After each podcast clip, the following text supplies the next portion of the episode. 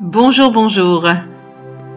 Me revoici pour une pensée à méditer qui va être un peu la suite de ce que je vous partageais la dernière fois sur Déraciner. Nous allons lire dans Exode, chapitre 22, verset 21, si vous le voulez bien. Tu ne maltraiteras point l'étranger et tu ne l'opprimeras point.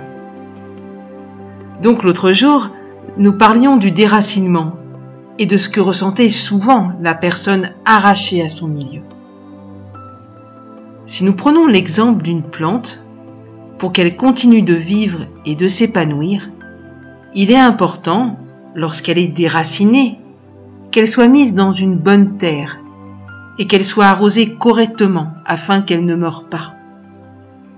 La personne déracinée, vu comment elle se considère et la pression du regard des autres, est souvent poussée à s'isoler. Dans cet isolement, il est important qu'elle puisse s'enraciner dans la parole de Dieu, afin que celle-ci produise en elle une nouvelle vie et que le Saint-Esprit fasse son œuvre dans son cœur. Dans le verset que j'ai cité, il est parlé de l'étranger. L'étranger est certes celui ou celle qui n'est pas du même pays que le tien, mais c'est aussi, entre autres, celui qui n'est pas du même milieu social que toi. Le royaume de Dieu, bien qu'il ne soit pas terrestre, est une terre d'accueil. Malheureusement, nous sommes trop souvent loin de ce désir de Dieu, malgré les beaux sermons sur la famille de Dieu et les recommandations de sa parole.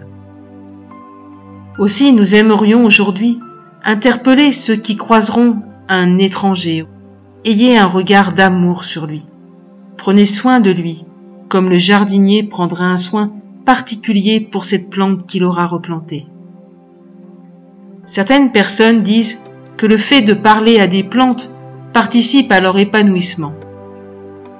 Alors je me dis que si cela est vrai pour des plantes, combien cela est encore plus vrai pour nous, humains?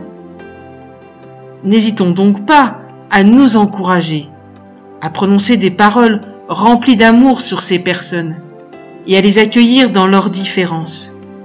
Nous serons ainsi participants de l'œuvre que Dieu veut faire en elles et elles s'épanouiront dans leur nouveau milieu de vie. Je laisse cela à votre réflexion.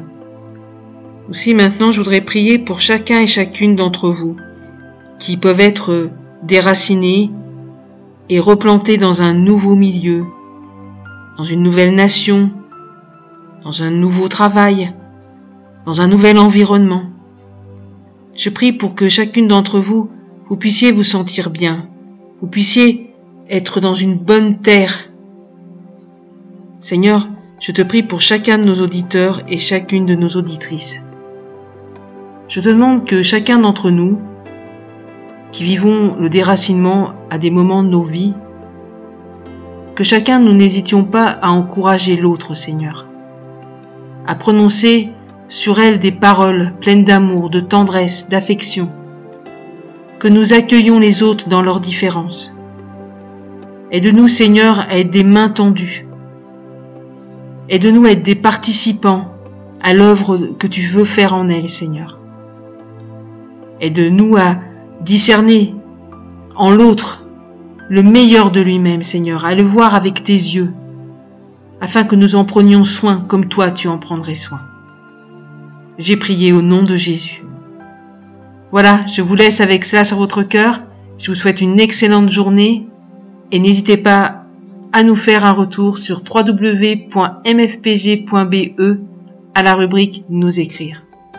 Je vous dis à très bientôt. Au revoir les amis.